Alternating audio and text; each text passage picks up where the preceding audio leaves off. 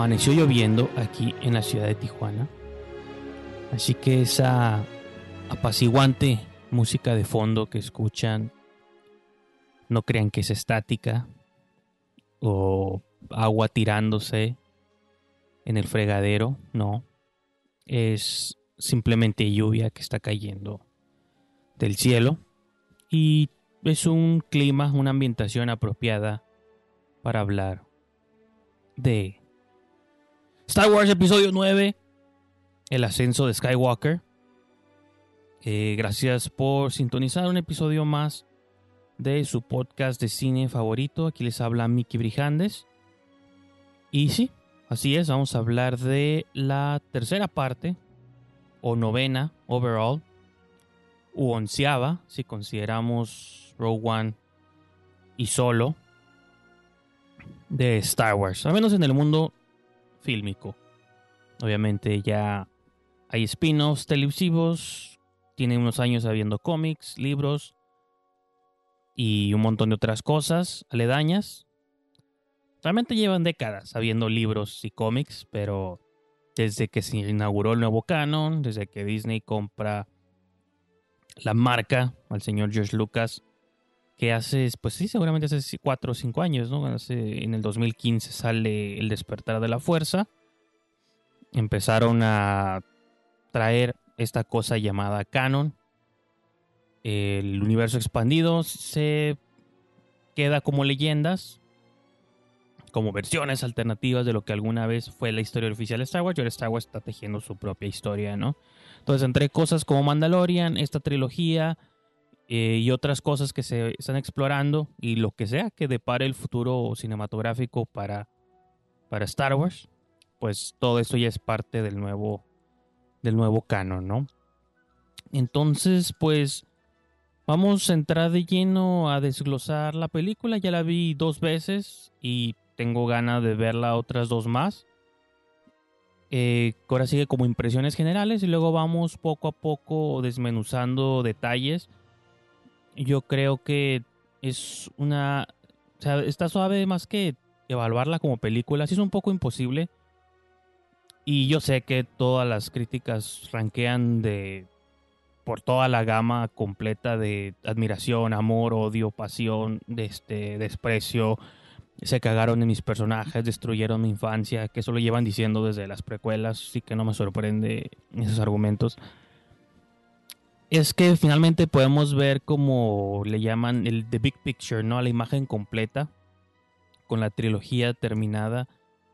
Pues ya sabemos cuál era la historia completa o qué era lo que se quería contar en esta nueva trilogía. Y eso es como el elemento que podemos ir desglosando, ¿no? Poco a poco a mí, digo, ver las tres como un todo creo que es lo, más importante como para poder entender esta, esta serie de películas. Sobre todo por la estructura en la que fueron presentadas, ¿no? Como con mucho misterio, con mucha intriga, quiénes son los papás de Rey, de dónde viene. Ese siempre fue como el misterio, este, la gran nebulosa que estaba sobre toda la, la saga. Finalmente se resuelve. Y creo que a partir de ahí es donde podemos empezar a, escarbar un poquito de esto, ¿no? Yo sé que este es un podcast, no es la versión tradicional que hacemos en radio con pausas ni cortes comerciales, pero de todos modos, para darme un pequeño respiro y servirme un vaso de agua, porque voy a hablar bastante, vamos a ir a una pequeña pausa o un interludio musical y continuamos con más.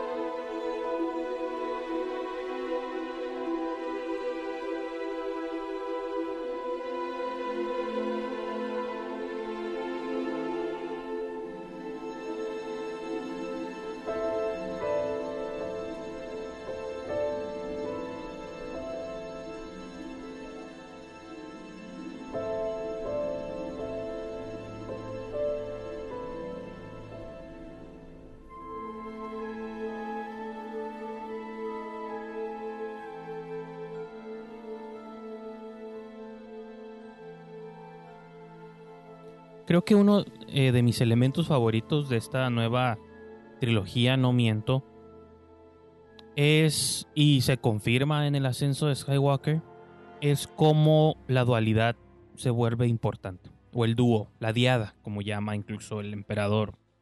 En algún momento, cuando creo que estaba como otras expectativas de la movie era saber si Kylo Ren iba a morir como un villano o se iba a redimir.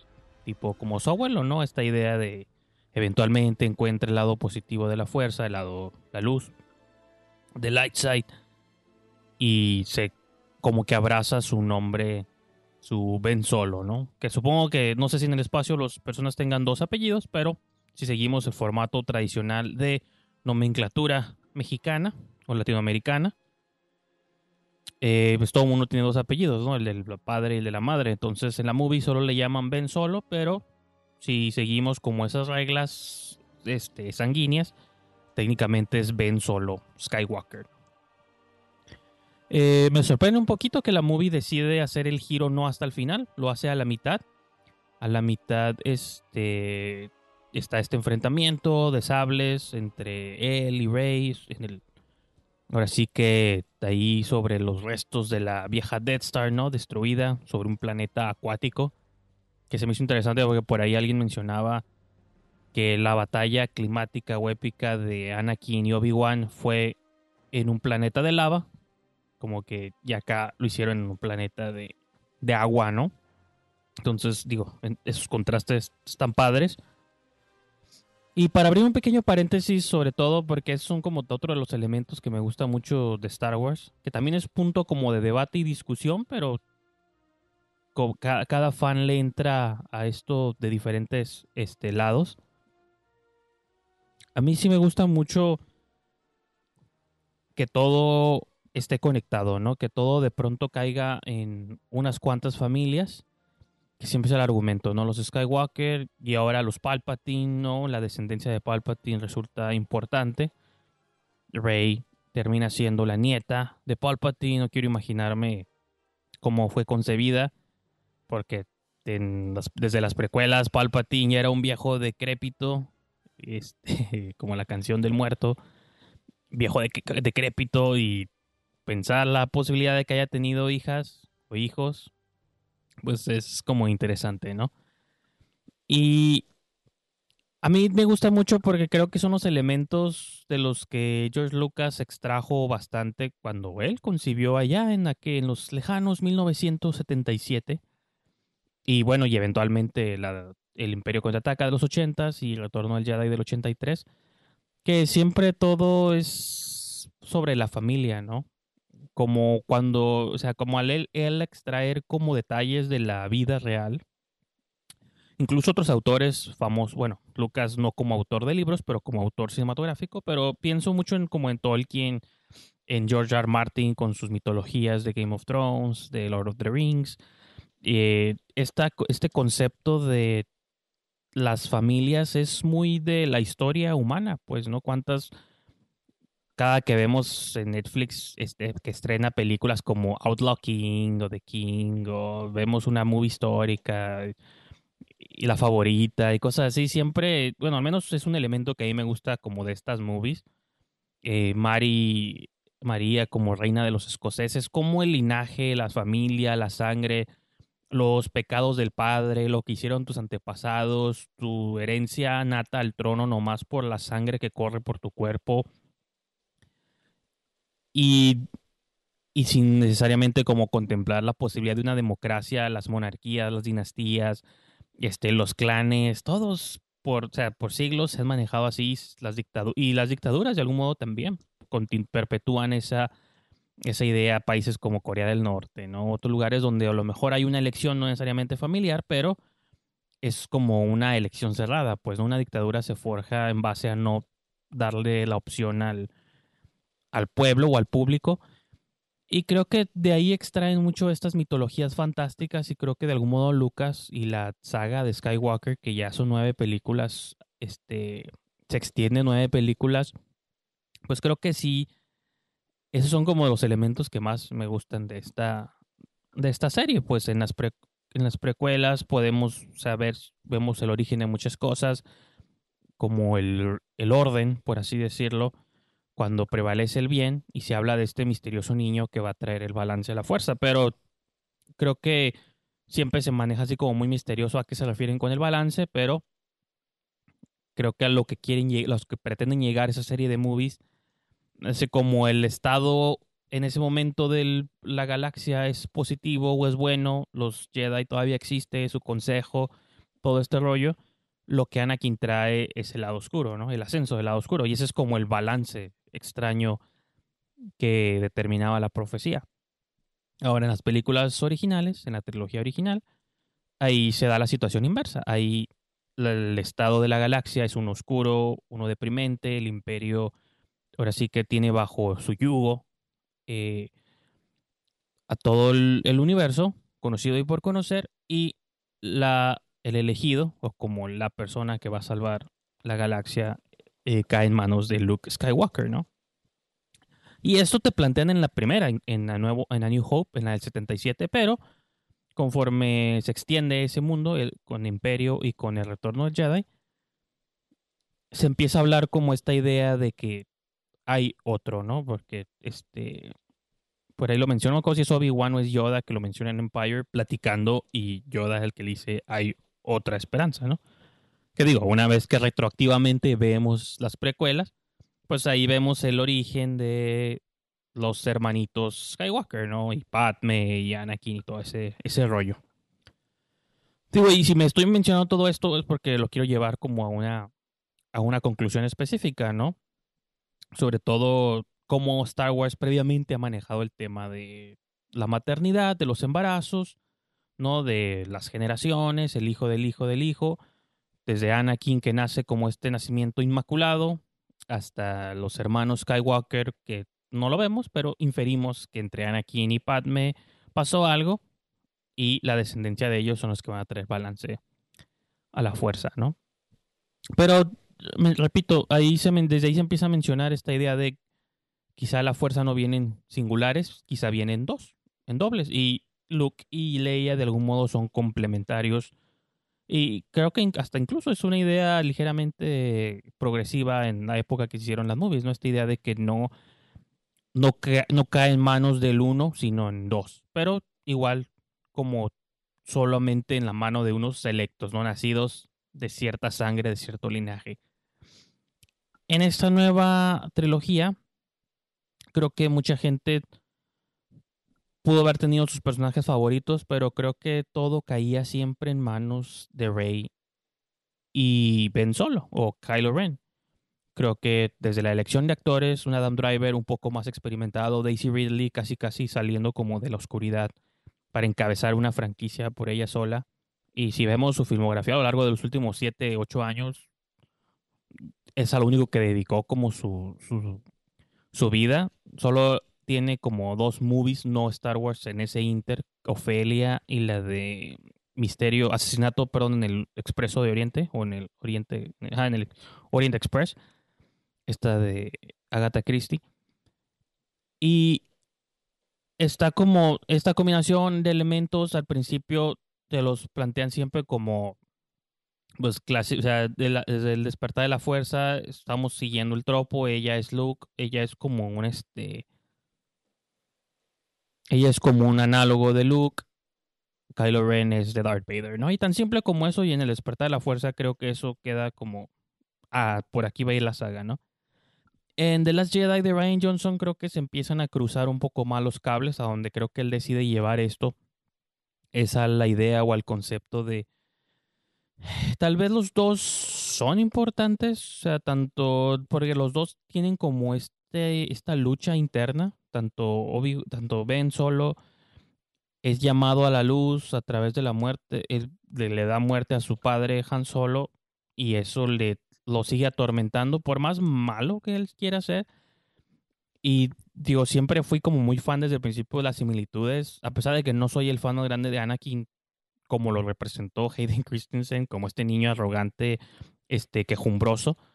Creo que este, Adam Driver pudo canalizar esa energía muy bien, la energía de su, en la pantalla de su abuelo.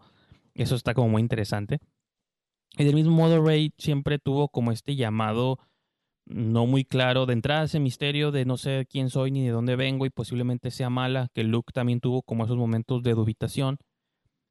Y toda la segunda parte de esta trilogía es para explorar ese lado interno. Yo sí creo que no es muy disímil a lo que hizo en su, originalmente este, Irving Kirchner y George Lucas con Empire Strikes Back, porque de las tres películas originales creo que la de en medio es la, la más meditabunda, es donde Luke descubre como muchas cosas de sí mismo y la saga adquiere como sus tonos más, este, bueno, literal, ahí es donde Darth Vader le confiesa a Luke que es su padre, pues no es como, esta es la movie que le añade como los elementos de misticismo intergeneracional eh, a la saga.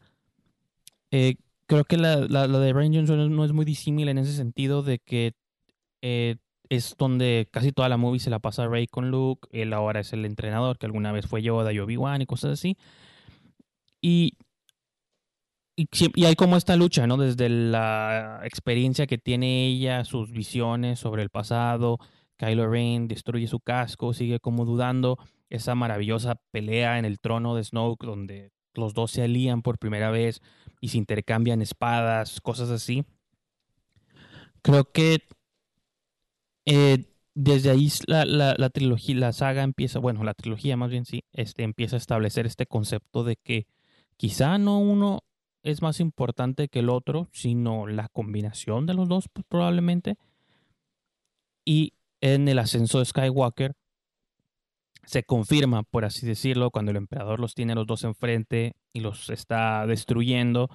Él solo quiere como que le interesa absorber la energía de ella o quiere que ella sea como su nieta, la nueva emperatriz Palpatine, eh, que incluso el término suena curada él descubre que es la unión de ambos la que es como un nuevo formato. Digo, esos son como los elementos que, me gustaron, ¿no? Que creo que son introducidos aquí en esta trilogía, pues de que ya no hay solo un elegido, hay una serie de elegidos. Y eso es hablando como específicamente de la gente que puede manipular la fuerza, ¿no? O los Jedi o los futuros Jedi o como lo quieran este, plantear, pero también desde, desde el The Last Jedi con este niño de la escoba y en esta nueva creo que Finn y otros personajes ahí empiezan a entender, a entender que la fuerza trasciende un poquito como el concepto del elegido, pues de que pensando que la fuerza, digo, si lo relacionamos de algún modo con el mundo real, si la fuerza fuese algo real, qué tantas personas podrían como sintonizar a ella, ¿no? Y pensando que si las personas o todos los seres vivos son como una especie de antena, quizá unos pueden canalizar más esa energía que otros, pero esto, digo, lo explicó Yoda hace poquito menos de 40 años, ¿no? O 40 años de, de que es una energía que une todas las cosas, este, como que fluye a través de nosotros, no sé qué, que eran como muchas filosofías un poco New Age, en su momento, eh, antiguerra, venía el conflicto de Vietnam y todo este rollo, lo he mencionado en otras ocasiones.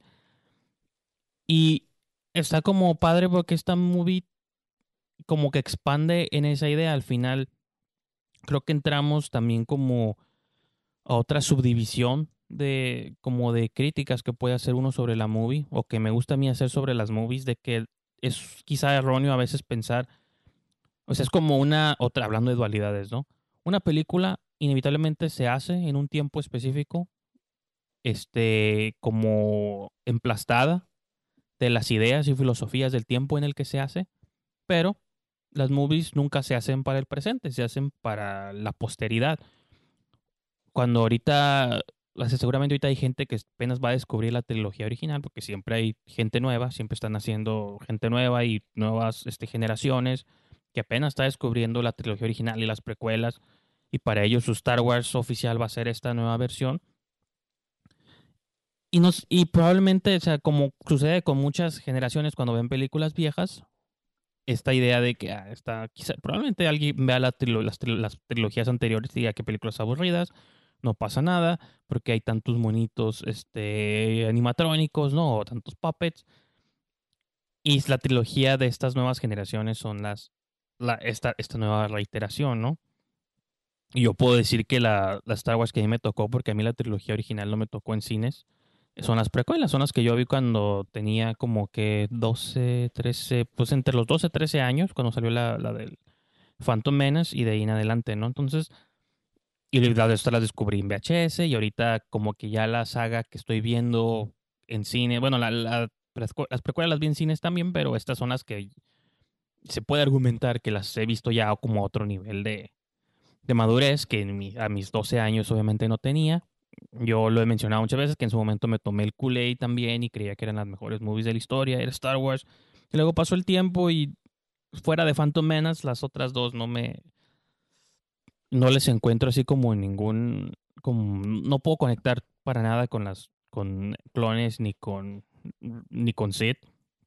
A mí de Phantom Menace creo que tiene como más dejos de, de cosas o de cosas que podían haber pasado. Y con esa nueva trilogía yo admito que probablemente me pase igual, o sea, no, no creo que haya ningún problema en ese sentido. Yo lo que también otro subtema dentro del tema, dentro del tema, ni siquiera he cerrado el primero que quería comentar, pero así hablo yo, me gusta abrir muchos paréntesis, así que espero que me acompañen. Es que también hay muchos tipos como de fans, ¿no? Por lo mismo, como es una cosa tan intergeneracional y que tiene décadas en el colectivo pop de la humanidad o de las personas que les gusta el entretenimiento.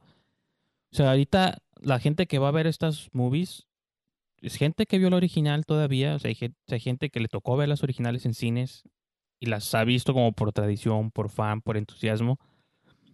Gente como yo, que, o que son cerca de mi generación, que las descubrió a partir de las precuelas y luego retroactivamente fue a visitar la trilogía original y ahorita están viendo como en otra etapa de sus vidas. No es mi caso, pero mucha gente como de mi edad o unos cuantos años más, unos cuantos años menos, ya tienen hijos y ahora están compartiendo como con sus hijos, así como ellos vieron sus movies y así como sus padres y sus abuelos vieron sus movies.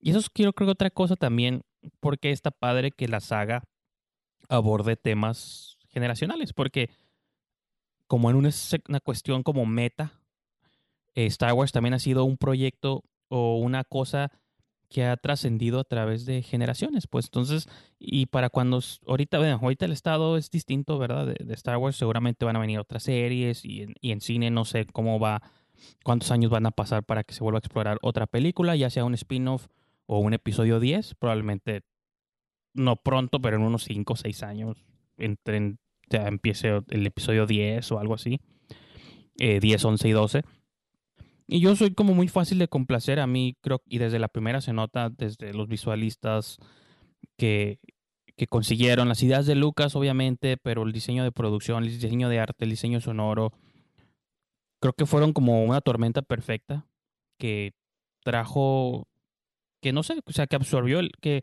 se penetró en el imaginario colectivo, pues, el diseño de los robots, 3PO, R2D2, Chewbacca, los personajes este, humanos como Han Solo, Leia, Luke, Obi-Wan Kenobi, Darth Vader, no se diga, pues, o sea, los Stormtroopers, sí, ya de niños veíamos esos monitos por todos lados, aunque no nos hayan tocado nosotros. Luego, durante las precuelas, repito, se, se expandió bastante visualmente el universo, como que siguiendo, seguía conectado, pero era como lo, lo que me gusta mucho como de estas movies, es que todas se sienten como una unicidad visual pero diferente. Pues no es como lo mismo, pero distinto. Más moderno, pero a la vez antiguo, porque la tecnología en Star Wars siempre se ve como obsoleta. Incluso todo está siempre oxidado y gastado. No es un universo, no es un futuro como súper pulido. Y, a su vez, como el título lo dice, es la guerra de las galaxias. No siempre hay una guerra en el fondo. Siempre está la presencia como de una amenaza fantasma. Eh, o sea, siempre hay algo que está ahí latente. Siempre es un conflicto de eh, un imperio, una orden contra eh, los rebeldes, la resistencia. Aquí se introduce en la tercera parte una Final Order este, liderada por el emperador y la resistencia, los rebeldes la conforman lo que se plantea ahí como civiles, ¿no? O el Juan común que decide que se harta, decide pelear por sí mismo. Y repito, todos estos elementos ahora sí, digo, voy a ir cerrando paréntesis y corchetes y todo.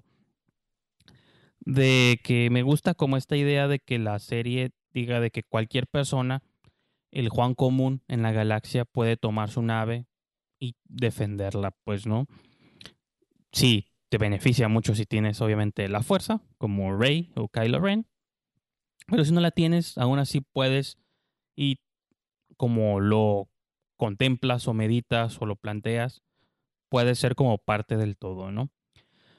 Y regresando todavía más a la idea original que estaba haciendo y que quería mencionar porque es, es como el elemento que a mí no me gusta los yo hubiera hecho esto, me hubiera gustado lo otro, porque no hicieron esto, porque no hicieron lo otro. Pero hay un elemento como una oportunidad desaprovechada que dije, esta cosa se, se evitó a toda costa por la situación, quizá por los tiempos en que vivimos y dentro de que Disney quizá es, nunca sale de lo conservador también, quieren dar la impresión de de progresivos. Creo que, y nunca se me sobre todo porque nunca se me olvida, no sé si se acuerdan, hace unos cuantos años cuando salió los Juegos del Hambre, la, la última parte de los Juegos del Hambre, que fue dividida en dos. Eh, no me acuerdo exactamente el año que terminó y de verdad este, no tengo ganas de googlearlo, pero a mí sí me hizo muy curioso que tu mega heroína, que seguiste por varias películas, eh, este, Katniss Everdeen, interpretada por Jennifer Lawrence, su gran arco final, o la última toma, creo que en, la que la ves, no, no, la he vuelto a ver desde el cine, esta última parte, pero yo me reí en la sala cuando lo estaba viendo, porque durante toda la, movie, toda la serie, la trilogía, la vimos siempre como esta chica empoderada que sacrifica su vida por esto y lo otro, por su hermana, y luego tiene como esta odisea que le cambia la vida hasta convertirse en un símbolo de de resistencia, de, como temas muy similares. Tampoco nunca leí los libros, yo asumo que esta es la conclusión que también le dan en el libro de la de, de los Juegos del Hambre. Pero creo que el último momento en que la ves o la última toma es ella sentada en un jardín, embarazada, con un niño. Creo que ya tiene otro que anda por ahí corriendo o nomás está embarazada. Y sí, este, no me acuerdo específicos. Sobre todo porque en ese momento yo me estaba carcajeando en la sala. De entrada, y aparte porque todo el tiempo, toda la trilogía o la tetralogía estaba en ella y ese triángulo amoroso entre con quién se va a quedar, con Liam Hemsworth o con Josh Hutcherson, ¿no? Y termina quedándose con el más blando de los dos, que es Hutcherson. Y te digo, tu heroína así como este súper este, empoderada, patea traseros, este, que blandía un arco, una flecha y arco, termina como mamá, ¿no? Que el mensaje lo entiendo, pues hay, finalmente, hay paz en el valle, ¿no? Y pueden todos tener como descendencia. Pero se me hizo un poco extraño, ¿no? Digo, independiente, o sea, extraña decisión nomás. Obviamente no me ofende, no me molesta. A, mí que no. Y eso fue hace que cuatro o cinco años. Ahora el estado político está ya mucho más extremo en ese sentido. Y yo nomás quiero como mencionar esta parte. La película se llama El ascenso de Skywalker. Por cómo las fichas se mueven en este ajedrez, de cómo están en esta última parte, el, único, el último Skywalker de sangre vivo es Ben Solo. Es Ben Solo Skywalker, ¿no? Lo estaba mencionando hace rato. Y, ok, está ese elemento por un lado. La película se llama El ascenso de Skywalker uno puede inferir que el, Skywalker que asciende es él. Ya lo mencioné a lo largo de todo este review, las películas de Star Wars son sobre generaciones, sobre la descendencia de la persona, o sea, de sobre la descendencia. En las precuelas, Padme tiene dos niños. Luke eventualmente es el, es el hijo, ahora sí que el hijo del papá que va a tener este eh, que traer paz a la galaxia. Y de algún modo, creo que esta movie, por como, repito, las fichas estaban moviendo, pero mi parte lógica del cerebro dije, no lo, no lo van a hacer porque no se puede. Durante toda la trilogía siempre hubo una extraña tensión sudorosa y sexual entre Daisy, entre, bueno, sí los actores, pero no fue ellos son los actores, entre Rey y Ben Solo, ¿no? O sea, en las Jedi, en la primera, cuando le está leyendo la mente y cuando están peleando al en la nieve, y que el piso se empieza a craquear y todo y tiene ahí como una conexión visual muy, muy interesante en la primera película, The Force Awakens. En la segunda, ni se diga, ¿no? Está la clásica foto esta que se hizo meme o este fotograma de, Adam Driver sin camisa. y estas visiones de la fuerza donde se interconectan en esta especie de Skype intergaláctico. Y en esta tercera, y, siempre hay como, repito, una tensión, juegan, juegan mucho con esta idea de textiendo la mano, toma mi mano, somos de algún modo no necesariamente romántico en uno para el otro, pero por cómo se han creado estos dos personajes, no sé por qué algo me dice que los dos son vírgenes. No, no creo que Kylo Ren nunca haya conocido a nadie. Lo mismo este, Daisy Ridley, entonces también siento que de algún modo están como... Es la primera vez que estamos teniendo como contacto con alguien de nuestras edades, que este es el único que entiende mi problema por el que estoy pasando y yo entiendo por el problema que estoy pasando. Es un tropo muy, por ahí lo escuchaba como del anime, esta idea de el villano y la heroína destinados a estar juntos a pesar de que se odian. Y conforme estaba viendo yo The Rise of Skywalker, dije, se me hace que la movie... Digo, esa era la parte fanboy, la que lo estaba pensando, contra la parte lógica consciente del estado político actual de Hollywood, ¿no? Dije, si ven solo es el último Skywalker y Rey es la última, bueno, es una Palpatine, pero pues los dos se entienden. A la mitad de la movie está redimiendo a Kylo Ren. Se hace bueno. Es el último Skywalker. Hay una conexión entre ambos. Conforme se acerca el final de la movie, pelean otra vez este, hombro con hombro eh, ella originalmente hay una escena donde ella le entrega como su vida. ella tiene el poder de sanar heridas este, mágicamente. Otro poder nuevo introducido de la fuerza. Luego Kylo Ren repite como el favor. Y en, el, en cuanto despiertan, este, lo primero que hacen, se quedan viendo como por varios segundos, por lo que se siente casi un minuto, se dan un beso. Y dije, o sea, se dan un beso y ya Kylo Ren fallece, ¿no? Desaparece. Se une con sus antepasados, ¿no? Se hace uno con la fuerza, sacrificando su vida para darle vida a Rey, ¿no? Porque ella es la última de los Jedi. Y por el título de la movie y por lo que significa para la saga, para la dinastía, para la marca, por así decirlo, era la posibilidad de continuar este, los Skywalker a través de la unión de ellos. Sí, toda la movie estaba hablando de ellos como una diada, de que tenían que estar juntos para que la fuerza adquiriera como otros niveles y poder derrotar al emperador. Pues ya sido padre que el hijo o la hija de ellos o su descendencia fuera el nuevo Skywalker, porque y literal lo iban a hacer porque la sangre de los Skywalker correría a través de sus venas cuatro generaciones adentro, ¿no?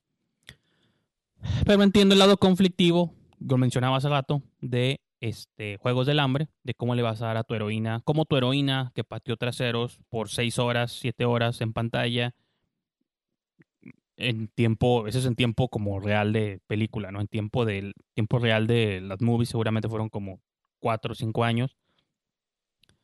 Va a terminar siendo como mamá y todo y esto, repito, no tiene nada de malo, sobre todo en una saga donde literal todo tiene que ver con padres, hijos y generaciones y abuelos y mentores y cosas así. O a lo mejor en otra, en otra saga, en otro tipo de historias, sí sería una conclusión barata o chafa, pero aquí no. Creo que incluso es en la única en la que tendría sentido, pues. Pero la movie decidió no hacer eso. Y he estado leyendo algunas teorías, incluso porque yo ya la vi la movie dos veces. No vi esto no la leí hasta después de que la vi la segunda vez. Entonces, esa es mi excusa de por qué quiero verla una tercera. Eh, de que según cuando Kylo Ren le da su vida a Rey, la está tomando, le pone la mano sobre el vientre y nunca la mueve como de ahí. Y luego Rey vuelve la vida y todo el tiempo Kylo Ren tuvo la mano en su vientre. La teoría extraña en Reddit es de que seguramente le pudo haber pasado, la pudo haber embarazado con el poder de la fuerza, como seguramente, porque se plantea, hubo una versión, no sé si es canon ya a estas alturas, o se quedó en leyendas, no sé en qué fecha salió, pero recuerdo haberlo escuchado, que según, ¿se acuerdan que Shmi eh, Skywalker tuvo a Anakin? Dice, ella le dice a Qui-Gon, no, nació de la nada, no fue la voluntad de la fuerza. Que digo, ya sea si le queremos creer a la señora o no, pero hay una versión, según tengo entendido, que donde el emperador Palpatine menciona el haber tenido, el haber estado involucrado también a través del lado oscuro de la fuerza y como estos poderes misteriosos de evitar la muerte y cosas así, de que él fue el, como el responsable del embarazo de, de Shmi. Y por eso nació técnicamente sin padre, pero se puede decir que de un modo su padre sí es este, Palpatine. Y viéndolo por ese modo, entonces de algún modo Rey sí estaba, sí tiene un parentesco entonces con este, los, con Anakin, que eso los haría creo que primos y continúa como la tradición de incesto de Star Wars. Entonces en ese sentido todo, todo funciona perfectamente, en mi opinión.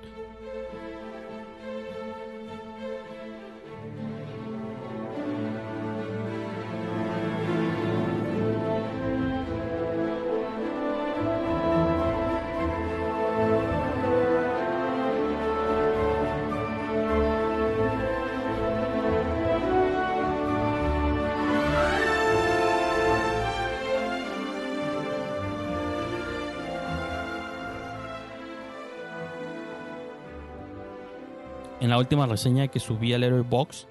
Y con eso puedo ir concluyendo porque ya este, le dediqué bastante tiempo a esto. Eh, solo quería hacer un show de media hora, pero seguramente me extendí bastante. Es el... J.J. Abrams es un personaje extraño. Creo que a mí me intriga, me da mucha curiosidad su filmografía y su trayectoria dentro de Hollywood. Creo que sus labores son muy menospreciadas porque su filmografía es súper corta y de algún modo también muy menospreciada. Pues no, creo que como director toda su carrera o el 90% de su carrera la ha dedicado a rescatar cosas como a traer este refritos este a la vida. Él hizo, o sea, literal hizo Star Trek y Star Wars. En su momento él le dio un nuevo rumbo a las Misión Imposibles también cuando hizo la tercera parte de Mission Impossible su único proyecto original como director, se puede decir que tuvo fue este Super 8, que es una movie que no he vuelto a revisitar en muchos años, pero a mí me, yo, a mí me gustó bastante cuando la vi en cines. Todo el mundo criticaba este rollo de ah, Spielberg, Spielberg, Amblin, no sé qué, no sé qué, pero me gustaría volverla a ver porque ahorita esa es la, la, cura, todo está volviendo como esta, a ese estilo de cine de Amblin, ¿no? De niños en bicicletas, Stranger Things, Ahí viene Ghostbusters que se ve que está siguiendo esa misma cosa. It. Entonces probablemente Super 8 se adelantó como por 10 años también a esa moda. Pero yo quiero hablar más que nada como del estilo visual, la manufactura que tiene Abrams con sus películas. En The Force Awakens, un poquito más en Rise of Skywalker, porque creo que era, había que sintetizar o como quiso meter más historia en el menos tiempo posible lo cual es una decisión obviamente pues estilística de cada quien, pero sus movies si algo tienen es que se mueven, ¿no? O sea, avanzan, progresan, pero no son confusas y no tienen como movimientos abruptos y a mí me gusta mucho cómo dirige, pues tiene un dinamismo muy interesante en sus, sus movies.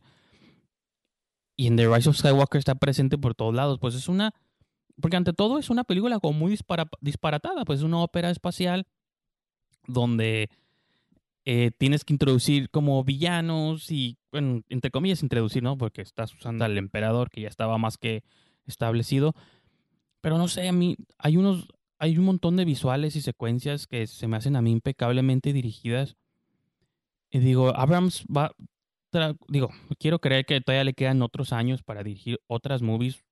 Ojalá se embarquen proyectos originales y no le hablen para rebotear una tercera saga, una cuarta franquicia de otra cosa, no sé. Piensen que saga está muerta ahorita y a lo mejor le hablan para eso. Un Terminator, a lo mejor le hablan después, ¿no? O un Aliens. Eh, el, yo no, no me gusta como que el que se enfoque todo como o en verlo como si fuera un director del montón cuando siento que no lo es, pero lamentablemente no tiene una filmografía que hable, que diga lo contrario, pues creo que esa es como la, hablando de dualidades, ¿no? Creo que ese es como el gran conflicto que encuentro yo de, detrás de él. Se me hace un director muy, impresionante y, y, no sé, eso me gusta mucho su estilo y sí, mucho mundo habla de que le ha dado mucho Spielberg, pero pues no es un mal maestro para heredarle cosas, pues, ¿no? Creo que Spielberg es un maestro también del craft y que también de algún modo lo que lo que hizo Spielberg en su tiempo, pues ya ahorita estas fechas se puede considerar obsoleto, pues no, ya hay otros otro tipo de autores, otro tipo de estilo de dirigir películas de acción que te pueden gustar o no te pueden gustar.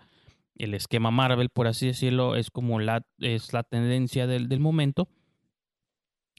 Pero creo que, que Abrams es como esta pequeña joya ahí en bruto que la historia este creo que él va a tener un lugar extraño en la historia, como, y a lo mejor es similar a estos directores como de antaño, ¿no? De épocas doradas de Hollywood, como los 40 y esto, que te dirigían un montón de épicos y cosas así, y cuando veas sus filmografías dices, ah, este, este director hizo un montón de cosas muy padres, pero como no fue un autor o no fue como un Hitchcock y nunca tuvo una visión 100% original, a su vez, o a lo mejor también por eso luego la historia le puede dar un, un mal lugar, pero no, yo y esto fue más la segunda vez. La primera vez que la vi la movie, obviamente, pues te dejas llevar por el plot.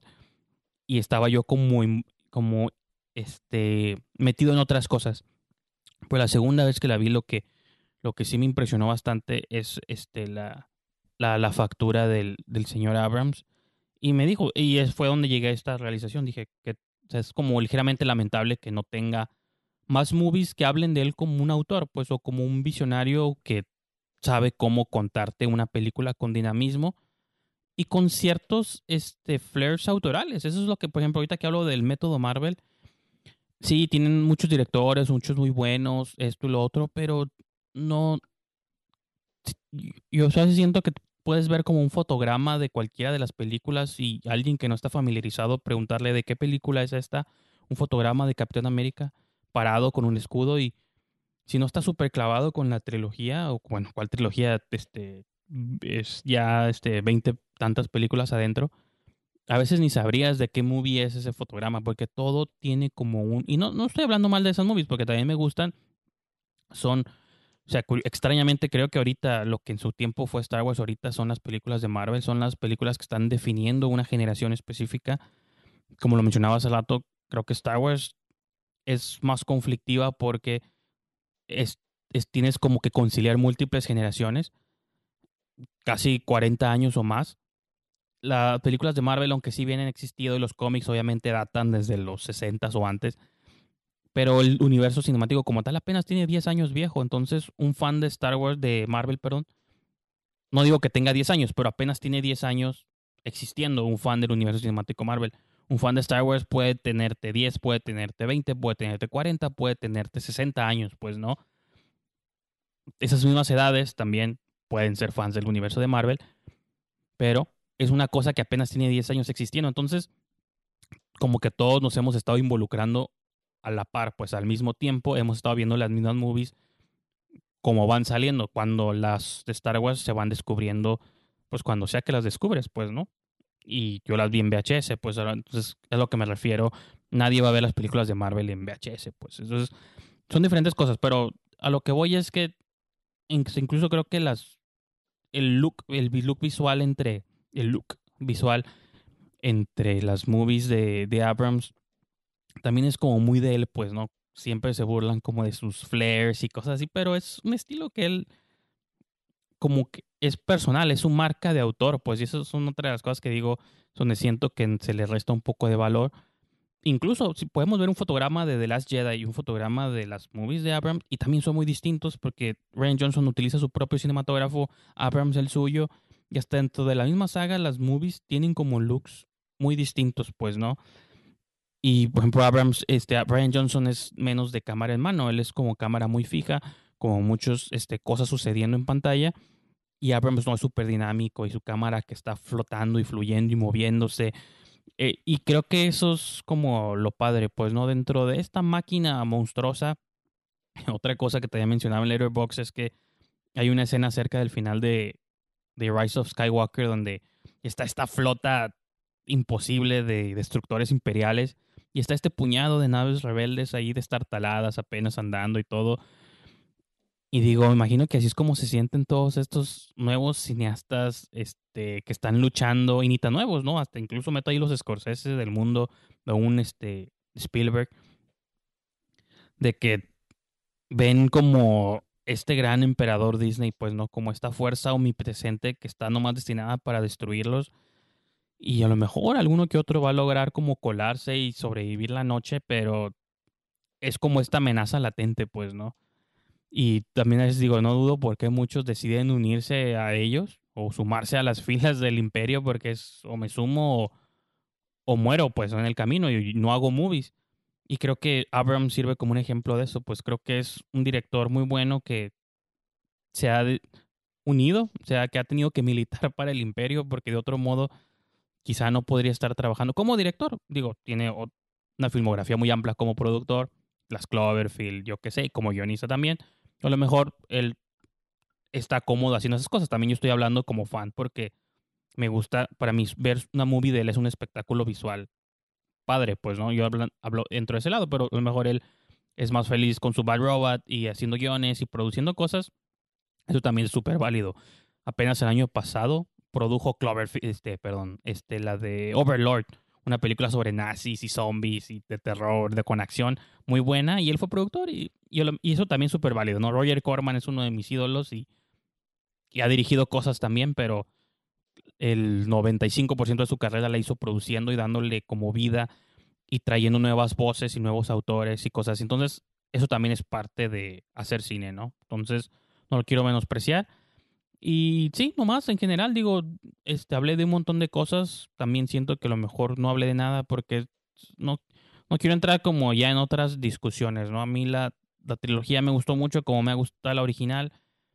Eh, las precuelas son, repito, las que tengo como más dudas, y, pero pues da igual, ya son, como el universo de Star Wars ya es tan grande y tan expandido, y spin-offs y Mandalorian y esto y lo otro, creo que eh, la marca ya perdió el misticismo desde hace mucho, o la magia, y ahora es una cosa, es un universo expandido del que puedes extraer un personaje aquí, un personaje acá, puedo hacer esto, un spin-off con este que me gusta, este el otro.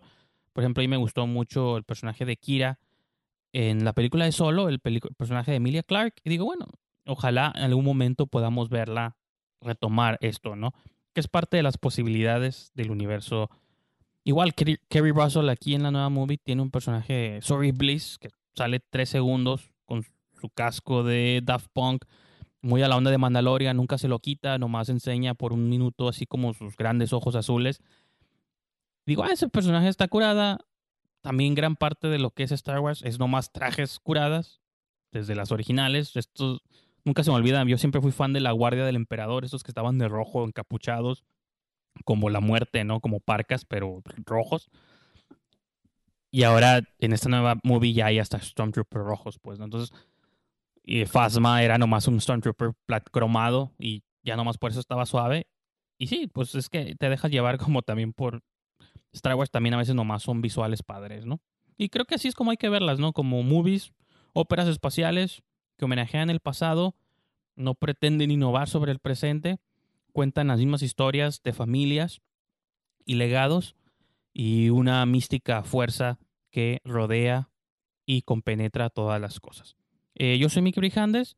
Pueden seguirme en Twitter y en Instagram, arroba Brijandes. Pueden seguir este programa Esquina del Cine en Spotify en Mixcloud también. Y pues donde sea que ustedes descarguen sus podcasts. Yo recomiendo Spotify, pero pueden usar Apple, este, Apple Podcast, iTunes, como sea que se llame. Y todo esto. Espero que hayan disfrutado este episodio especial sobre el ascenso de Skywalker y nos escuchamos para la próxima.